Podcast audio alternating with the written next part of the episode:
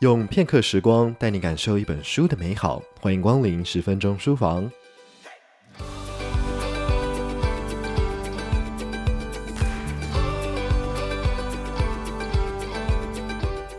你一定听过这句话：“婚姻是爱情的坟墓。”好像进入了婚姻当中，生活就只剩下柴米油盐酱醋茶，每天为了经济、家事和孩子忙碌，爱情就这样被消磨殆尽。但在《婚内爱情保鲜学》作者泰拉·帕克伯的观点当中，浇熄夫妻两个人起初的爱火，是对婚姻的错误想象以及缺少婚姻的风险管理。事实上，许多的科学研究都发现，结婚可以让你变得更健康，还能增加财富哦。泰拉·帕克伯本身是个婚姻的失败者，他坦诚了自己十七年的婚姻挫折与经验。并回头爬书了关于婚姻心理学、演化生物学还有社会学的研究，同时访谈了许多婚姻科学家。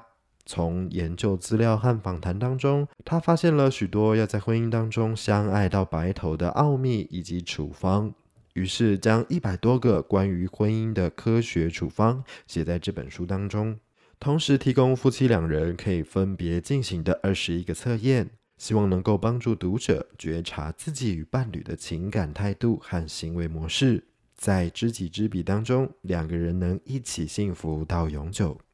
书中的其中一个科学研究发现，决定婚姻幸福与否的，并不是你们有多速配，或者是有多契合，重点而是在于你们会不会吵架。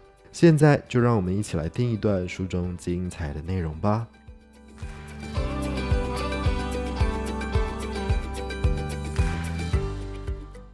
为什么有些夫妻在婚姻里过得很辛苦？那是因为在婚姻里，我们还需要多一点冲突。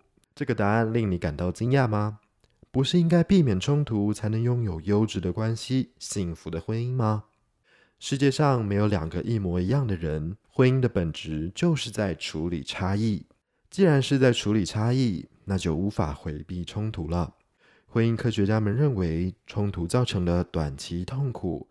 反而有助于婚姻的长远健康。一项研究调查了在婚姻关系早期阶段的伴侣们，发现可以和平相处的夫妻，要比时常拌嘴的夫妻来得快乐。但是三年过后，和平相处的夫妻们很可能已经朝着离婚之路前进，或者有的夫妻甚至已经离婚了。反而那些经常吵架的夫妻们，因为梳理了婚姻中不顺的纽结，能够处在稳定的关系当中。所以，了解你们在婚姻关系中为何而吵架，以及如何吵架，可以学到驾驭怒气和冲突的力量，进而强化你们的婚姻关系。婚姻科学家们把夫妻最常抱怨另一半的理由分成了十五个类别。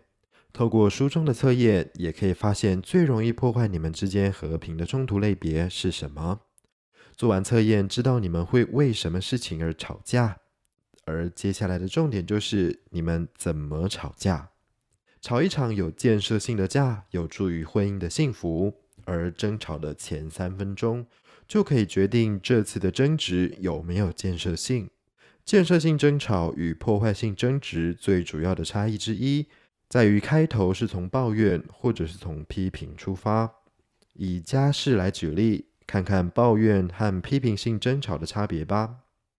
我昨晚很沮丧，因为回到家时发现还有一堆碗盘没有洗，地板也还没有打扫干净。以上这些发言呢，都属于抱怨。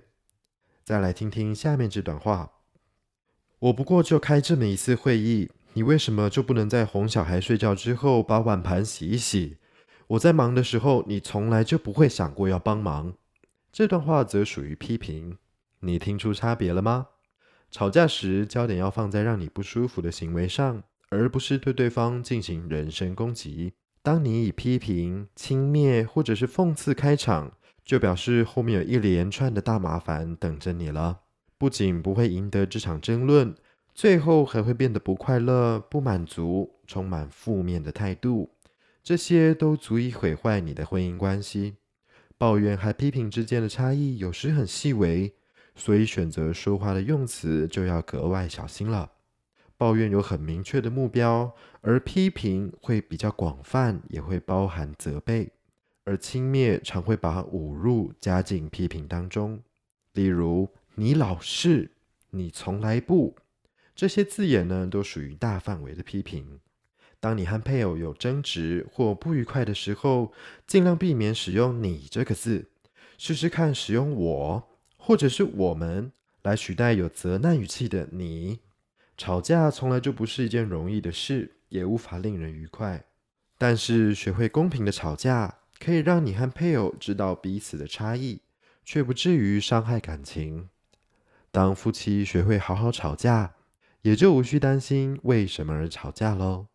以上内容出自《婚内爱情保鲜学》，全球顶尖的婚姻科学研究，告诉你亲密关系的幸福处方，由亲子天下出版。